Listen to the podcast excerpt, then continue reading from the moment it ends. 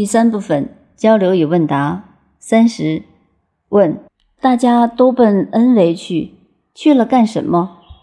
答：这是一个描述。